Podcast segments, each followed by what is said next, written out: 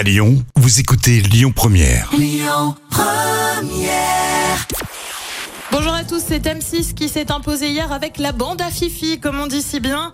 La comédie 30 jours max a rassemblé euh, plus de 3 millions et demi de personnes. Ça représente 19% de part d'audience. Euh, Derrière, on retrouve TF1 avec la série Vise le cœur. France 2 complète le podium avec Envoyé spécial. Secret Story, bientôt de retour. C'est en tout cas l'une des volontés de la société de production en démol euh, qui affirme travailler depuis un an pour convaincre TF1 de relancer le programme de télé-réalité. On le rappelle, Secret Story, ça s'est arrêté en 2007. Des discussions seraient en cours, mais à ce stade, TF1 n'a rien confirmé. Bref, c'est une affaire à suivre. Et puis un programme emblématique de France 2 bascule sur France 3. Ça concerne nos terres inconnues, présentées un temps par Frédéric Lopez, avant de voir Raphaël de Casabianca officier. Eh bien, cinq ans après le lancement de cette émission qui envoie des célébrités en voyage pour découvrir euh, d'autres territoires, le programme change donc de chaîne.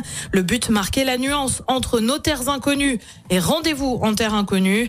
Nos terres inconnues restent en effet en France et la direction affirme que l'aspect régional colle parfaitement avec l'ADN de la 3. Côté programme ce soir sur TF1, bien évidemment, c'est le rugby avec la petite finale entre l'Argentine et l'Angleterre. C'est à partir de 21h.